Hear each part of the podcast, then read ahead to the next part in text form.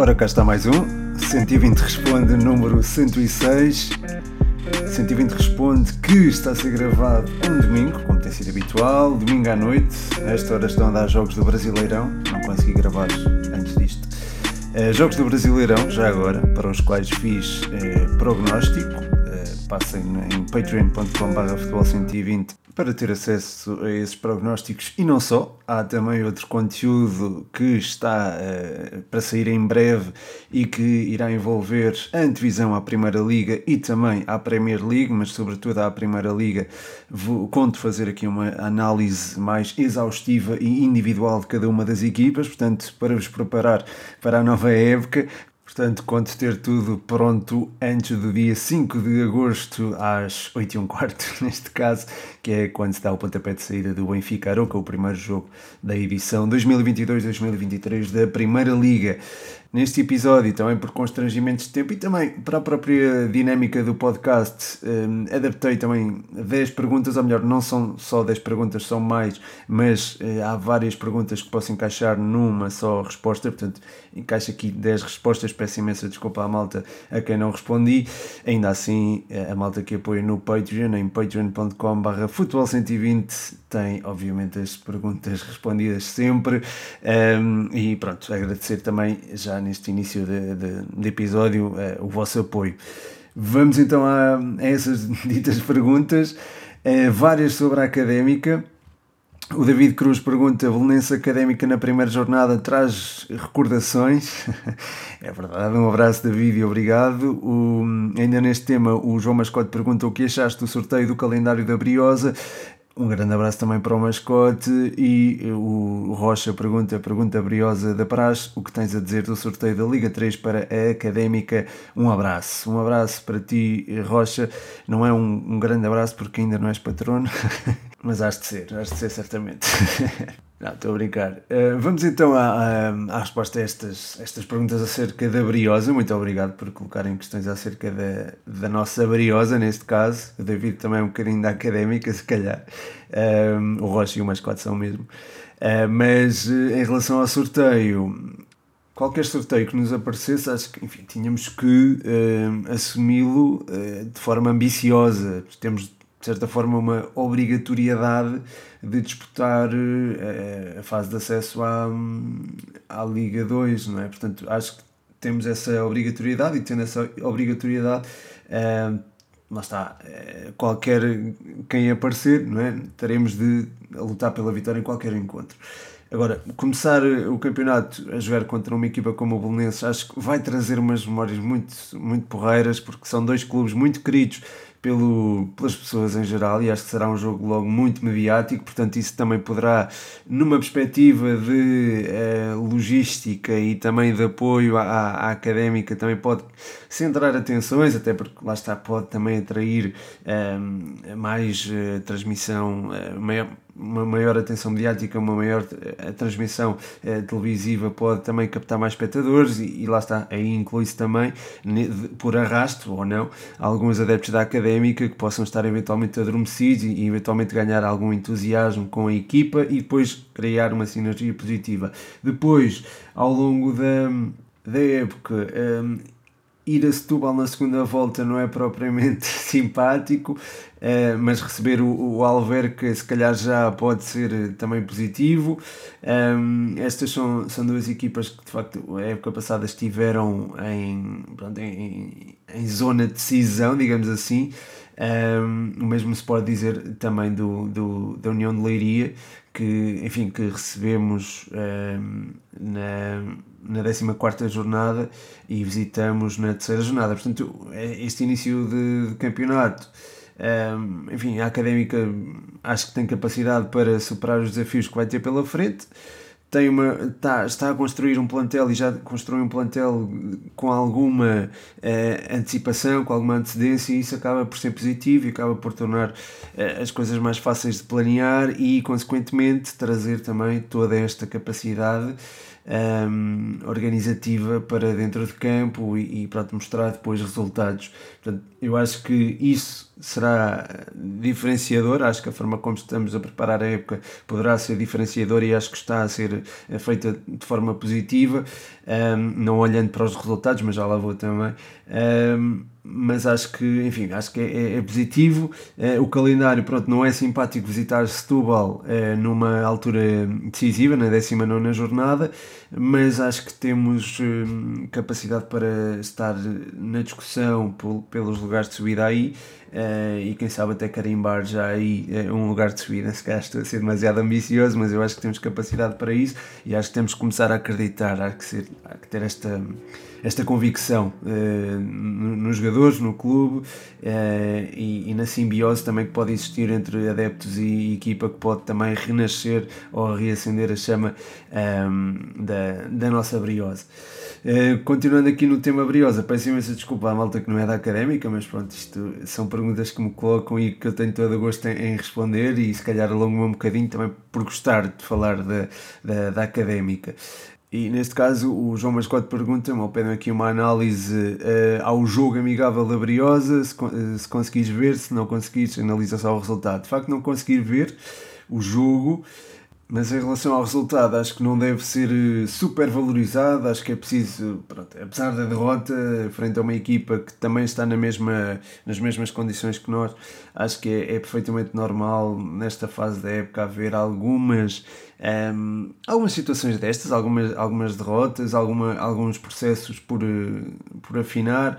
Um, com o Farense, o, perder por 2-1 frente a uma equipa que tem a, a, preparação mais acelerada, enfim, foi um resultado positivo. Frente ao Barzinho, eu não tive a oportunidade de ver o jogo, se calhar não posso falar com tanta pompa e com tanta circunstância, digamos assim, mas acho que a académica hum, neste momento não pode, deve estar mais enfim, os jogadores devem estar mais focados em familiarizar-se com o processo do novo treinador do que propriamente eh, e também entrosar-se, porque houve uma revolução no plantel, prevista, aliás, uh, expectável. Um, deverão estar mais focados nisso do que propriamente uh, na, em conseguir bons resultados nesta fase da pré-época. Depois, quando a época começar, as coisas serão diferentes, diferentes, a cobrança será obviamente maior e a partir daí, pronto, aí sim, aí começa, aí as coisas, aí já devemos valorizar o resultado. Mas para já acho que é, é cedo e prematuro para estarmos a traçar já coisas com, um, com resultados daquilo que pode acontecer. Eu acho que mais importante do que isso é a forma como a equipa se está a preparar para a nova temporada e deixa-me alguma deixa-me boas perspectivas para já a, a, a, política de contratações e também a estratégia que está por detrás da mesma. Sendo para a próxima pergunta, da Académica passa aqui para o Benfica, podcast universitário. Um grande abraço aqui ao Rafa. Um, pergunta: Schmidt já repete 11 iniciais, tendo isto por base e os suplentes, onde falta reforçar a equipa? Uma boa pergunta, Rafa, um, obrigado por ela o Benfica de facto tem se exibido a bom nível, sobretudo nas primeiras partes, nas segundas também. Aliás, nós vimos uh, frente ao, ao que a equipa subiu um bocadinho o nível. A nível defensivo, acho que não esteve tão bem quanto na primeira parte, e acho que isso tem se sentido um bocadinho na, nas segundas partes dos jogos. Mas na primeira parte já se nota aquela pressão sufocante na frente, não deixar o jogo adversário sair, um, também muito condicionamento do meio campo, já há um bom entendimento até entre o Enzo Fernandes, de quem eu falei é, bastante até no Champcast, um, e, o, e o Florentino, eu acho que isso foi, foi bastante importante e é de assinalar. Um, agora, eu acho que ainda é cedo para vermos um 11 padrão, um, porque há jogadores que eu acho que eventualmente podem passar de um 11 para o outro, isto é, caso o da segunda parte seja o plano B, eu acho que há jogadores do plano B que fazem parte do plano A, nomeadamente o próprio Vlaco Dimos e também o Alexander Bá. Um, o Vertonghen também, claro.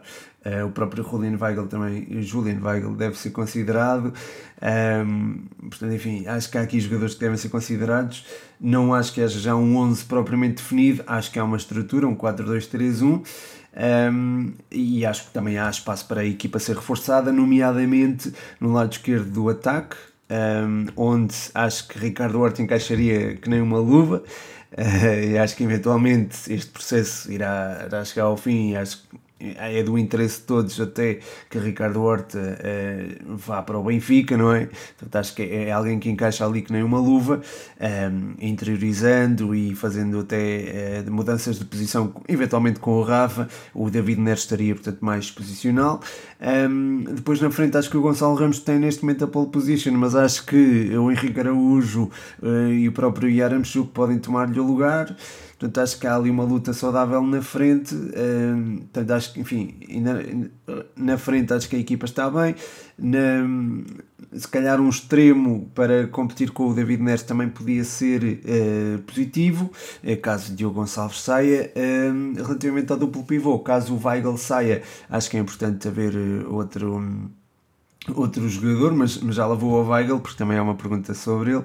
Um, e, e de resto, acho que a nível de centrais talvez seja necessário mais um. A nível de laterais, acho que a equipa está bem servida se Grimaldo ficar.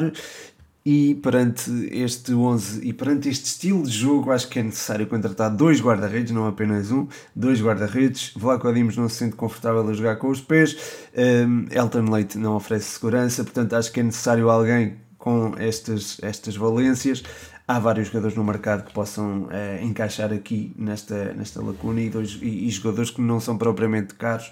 Há até no mercado nacional alguns que acho que podem encaixar bem neste estilo de jogo e, e ser uma, uma solução importante para o Benfica um, ehm, a curto e a médio prazo também. Portanto, acho que essencialmente acho que a baliza é, é talvez um dos uma das zonas mais gritantes, digamos assim, para o Benfica se, se reforçar. Um, o André Rodrigues pergunta ainda, uh, com este estilo de jogo, quem deve ser o guarda-redes titular? Portanto, vai de encontrar aquilo que, que eu estava a dizer. Uh, e André, de facto, é, acho que é necessário haver um novo guarda-redes. Esta pergunta é sobre o Benfica. Um, acho que é muito importante o Benfica contratar um novo guarda-redes. Uh, sobre quem deve ser titular, é, enfim, o Elton Leite talvez se sinta mais confortável a jogar com os pés, mas acho que não oferece tanta segurança uh, entre os postos, uh, portanto é, é, é, ela por ela. Uh, portanto, acho que é, é mesmo assim e acho que o Benfica estará melhor servido com um novo guarda-redes. Portanto, acho que é de forma mais direta, acho que é, é mesmo isso. Quem deve ser titular é o novo reforço para a baliza. Indo agora um bocadinho para fora, para Barcelona, o João Mascote pergunta que análise fazes ao mercado do Barcelona? Não achas que uh, arrisca demasiado para quem tem dificuldades financeiras? Sobretudo para quem deixou uh, o Messi sair. Ah, e ainda vendeu, isto é uma, ainda acerca da, da pergunta, ainda vendeu 25% dos direitos televisivos dos próximos 25 anos. Não estará o clube a hipotecar o seu futuro?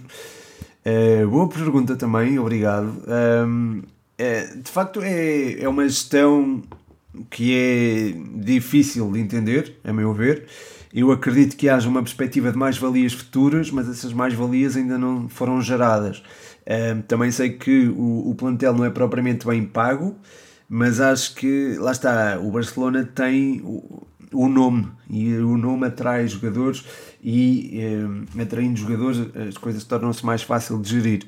Uh, de facto, a gestão, uh, a tal questão do, dos 25% dos direitos televisivos dos próximos 25 anos estará relacionada com um, precisamente as dificuldades financeiras que, que, o clube atravessa e acho que isso também é uma maneira de fazer face às adversidades que tem enfrentado, nomeadamente neste, neste aspecto. Portanto, nesta perspectiva, eu acho que o clube acaba por ceder um bocadinho da sua genuinidade, da sua pureza, digamos assim, ao vender os direitos televisivos. Eu estou, isto aqui eu de facto eu concordo.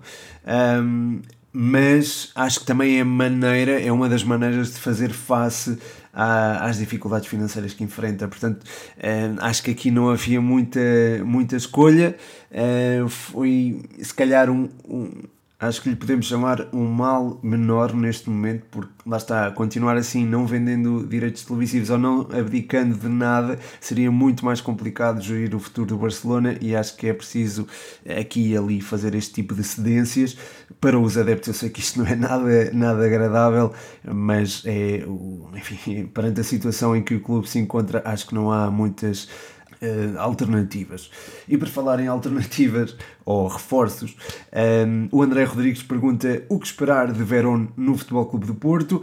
Uma pergunta que vai de encontro um, à do Inside Futebol Clube do Porto, que pergunta com a chegada de Verón, achas que entra de caras no 11 inicial? Com tudo isto, o Otávio baixava para o centro, para o lugar de Vitinha. Um, é aqui uma, uma sugestão do Inside Futebol Clube do Porto. E o N Days Off pergunta o que achas de Gabriel Verón? Encaixa bem no estilo de jogo do Futebol Clube do Porto? Um abraço. Um também para o N Days Off, um abraço para o Inside Futebol Clube do Porto e mais um grande abraço para o André Rodrigues, patrono do Futebol 120, em patreon.com.br futebol 120. Mas abordando então a questão Verón, acho que é um jogador que, para a idade que tem, já está familiarizado com, é, com uma ideia de jogo onde o extremo tem de defender, ele é um extremo, mas também pode fazer a posição de é, falso ponta de lança. É um jogador que não está europeizado, eu acho que isso, esse processo vai ser é, assimilado ou vai ser efetuado no, no Futebol Clube de Porto. Eh, Sérgio Conceição tem ideias muito específicas e, e é, é, particularmente exigente, portanto acho que o, vai ter que se adaptar e acho que vai haver aqui um período de adaptação, mas acho que quando estiver completamente adaptado, acho que vai vingar e acho que vai, ser um, vai ter um papel importante neste Futebol Clube do Porto, a jogar sobretudo desde uma das alas. Um, não adianto muito mais, porque também já falei deste tema no Champcast, uh, mas uh, abordando aqui a questão do, do Inside Futebol Clube do Porto, uh, ah, não, aproveito para mencionar também só, só, mais uma coisinha, que ele é um jogador muito rápido, é, é explosivo e acho que isso também pode trazer dividendos ao Futebol Clube do Porto. Abordando aqui a, questão também do, do Inside Futebol Clube do Porto relativamente à, à, à possibilidade do Otávio baixar para o centro do terreno. Eu acho que é possível isso acontecer.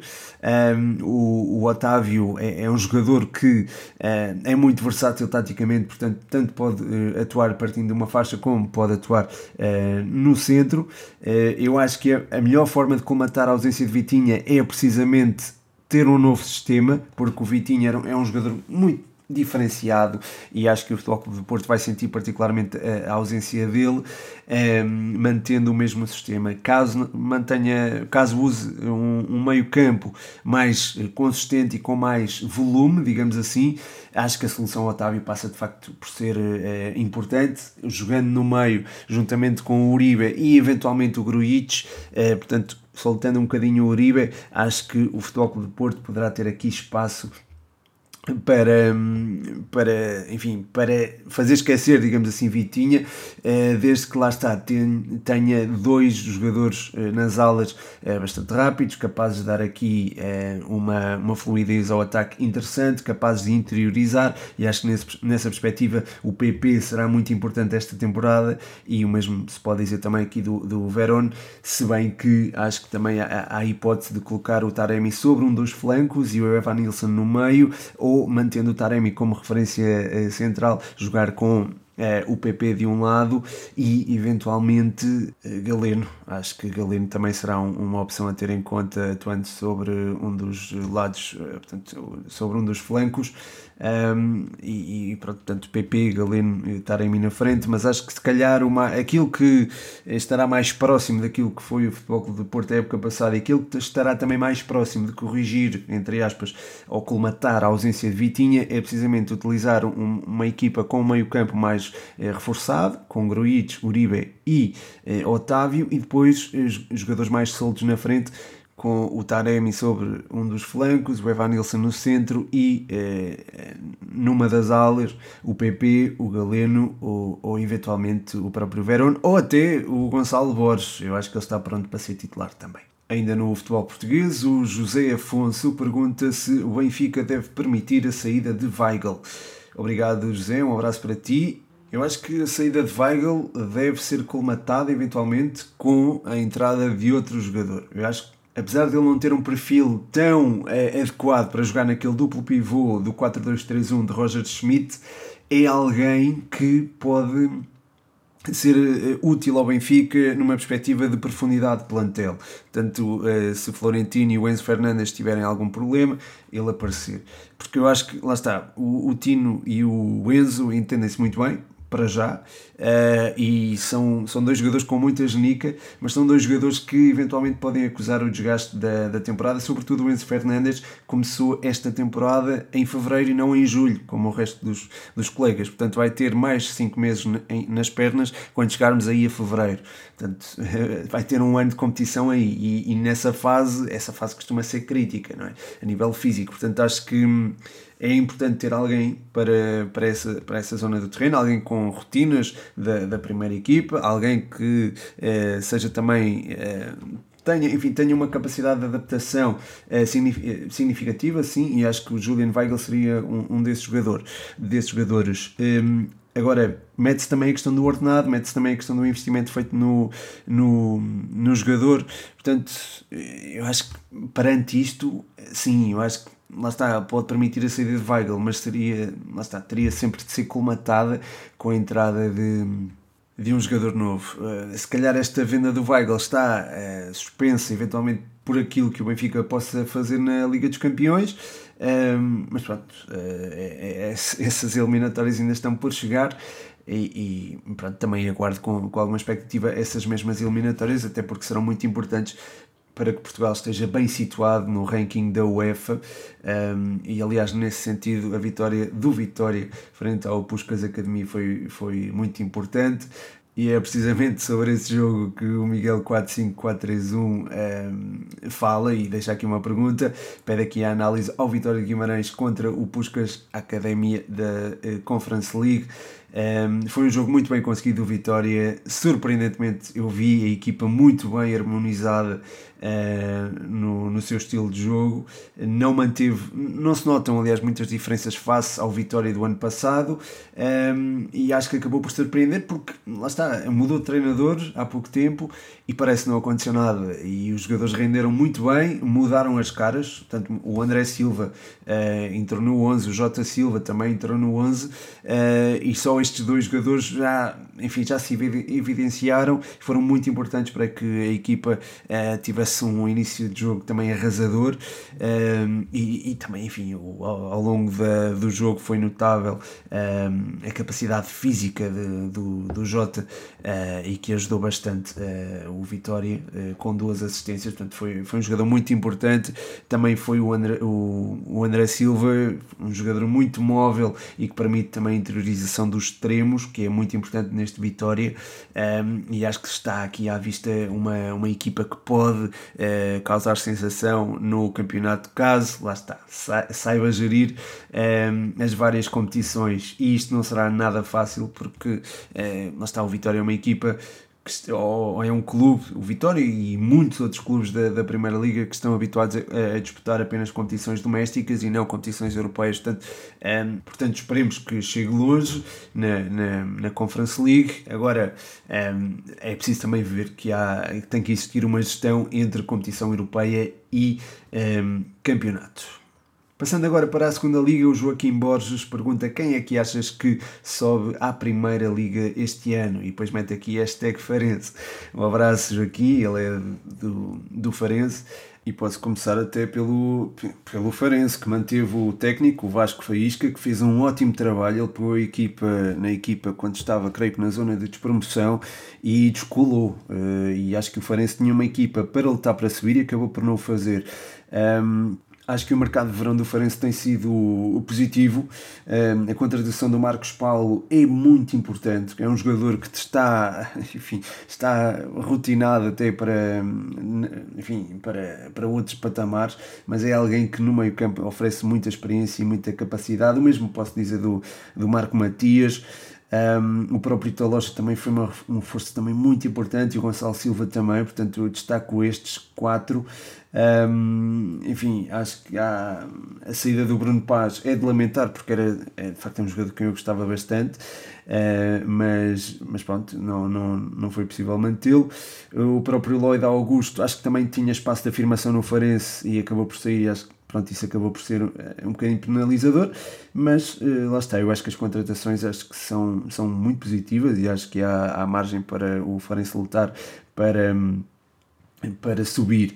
Um, depois, acho que o, o Tondela e o Moreirense são automaticamente também candidatos à subida, uh, acabaram de descer, portanto acho que sim.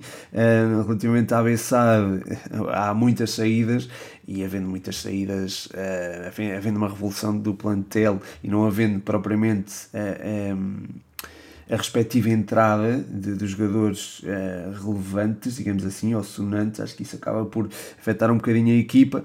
Um, portanto, acho que não será propriamente o candidato à subida, ao contrário do Feirense, que acho que é sempre um candidato à subida, é crónico. Um, o Nacional também, o Penafiel mexeu-se muito bem e acho que pode também uh, encarar um, a segunda liga como uma, enfim, com, com alguma ambição, digamos assim.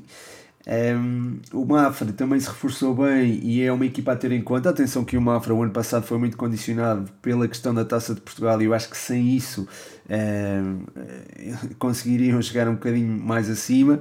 Um, e pronto, creio que são estes os, os principais candidatos à, à subida.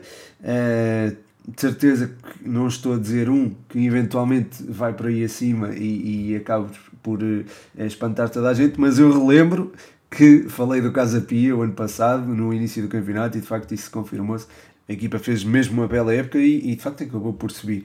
Uh, não foi porque eu disse, obviamente, mas uh, já havia ali alguma capacidade para, para o fazer e acho que vejo essa, essa mesma capacidade no Mafra, sobretudo agora com a, também com a aquisição uh, por parte de, de, um consórcio liderado por Marcelo, o, o jogador do, do, do Real Madrid, uh, o antigo jogador do Real Madrid neste caso, portanto acho que há, há boas perspectivas para o Mafra também nesse, nessa perspectiva, apesar das saídas de uh, Rodrigo Martins, do regresso do franciscano ao Vizela, uh, da saída também do Okito Canjo, que era, era um jogador de certa forma importante, mas acho que pronto, a equipa também se reforçou bem, com jogadores como o Pite, o Lucas Rodrigues, uh, o Edwin Bangueira, que eu, enfim, surpreendentemente estava no Felgueiras, o próprio Lloyd Augusto também, de quem eu falei há pouco, uh, havendo uma estabilidade no comando técnico, o Ricardo Souza continua, e estando a equipa bem trabalhada, eu acho que há boas perspectivas para, para o Mafra, portanto. Um, e por falar em equipa bem trabalhada, uh, termino este 120 Responde com a pergunta do Pedro Farinha. A pergunta é: equipa mais bem trabalhada em Portugal e no mundo? Abraço e bom trabalho. Um abraço para ti também, Pedro, um, e muito obrigado pela pergunta. De facto, neste momento é difícil dizer que equipa está mais bem trabalhada em Portugal. Estamos na fase pré-época. Uh, houve jogos que não foram transmitidos, portanto há coisas, há nuances que ainda não dá para ver, uh, mas uh, enfim, aquilo, a referência que nós podemos ter, aliás, é, é, de facto a última época. E a última época, se olharmos para Portugal, eu acho que o Futebol Clube de Porto acabou por ser campeão, também alicerçado numa ideia de jogo que era bem conseguida. É certo que tinha um jogador referência que era Vitinha, que acabava por fazer girar todo o carrossel ofensivo do Futebol Clube de Porto uh, tinha jogadores que atacavam meio profundidade, como o Taremi, e, pronto, isso também fazia a diferença, e o Ivan Nilsson também foi aparecendo, enfim, isso acabou também por contribuir, mesmo se pode dizer também do Fábio Vieira jogar, a jogar nas costas da referência ofensiva, acho que também foi muito importante isso. Um, este ano não, não existe, mas acho que se olharmos para o ano passado, a equipa mais bem trabalhada em Portugal era o Futebol Clube do Porto, embora, lá está, se nós pesarmos aqui os recursos que existiam e um, a forma como eles foram aproveitados, acho que a equipa mais bem trabalhada em Portugal foi mesmo o Gil Vicente e não o Futebol Clube do Porto, nem o Sporting, nem o Benfica, foi mesmo o Gil Vicente. No mundo, a equipa mais bem trabalhada, um, eu acho que enfim, o City de Guardiola está, é, funciona muito bem, o, o Liverpool também, e, e, acho que são estas as duas equipas mais bem trabalhadas. Eu acho que o Bayern caminha para isto, mas é, ou, ou, deu passos nesse sentido, mas ainda está numa fase embrionária da sua ideia de jogo. Um, o City e o Liverpool trazem trabalho de épocas anteriores e acho que já se entendem à, às cegas, digamos assim. Acho que no decorrer desta época as coisas poderão ser um bocadinho diferentes. Acho que vamos ver um, o evoluir do Bayern, vamos ver também uh, um City e um Liverpool, se calhar com algumas nuances diferentes, ainda que assentes na base sólida do, e, e que teve sucesso do, dos anos anteriores. Acho que não respondi diretamente à tua pergunta, mas enfim, é dentro dos dados que temos, Portanto, olhando para a época passada, uh, são estas as equipas mais, na minha opinião, as equipas mais bem trabalhadas. Um, agradeço de qualquer forma a pergunta, que foi bastante interessante e é uma boa pergunta para terminar este 120 Responde. Muito obrigado a todos os que deixaram perguntas, mesmo. Peço eh, desculpa a quem eh, eu acabei por não responder. Filtrei as tais, os tais 10 eh, temas, entre aspas, um, e pronto, de forma a agilizar melhor também o, o, podcast e gerir também, de certa forma, o meu tempo. Uh, será, esta semana será até um bocadinho ocupada, até pela uh, antevisão que eu quero fazer à, às equipas da Primeira Liga e que vão estar no Patreon, em patreon.com.br futebol120 por falar no Patreon, muito obrigado a, a, todos os patronos, especialmente ao João Catalão, que é o nosso champ brilhoso. E pronto, encerra assim mais um episódio, espero que tenham gostado. Mandem feedback, é sempre bem-vindo. Deixo-vos com um forte abraço. O meu nome é Pedro Machado e este foi mais um 120 Responde.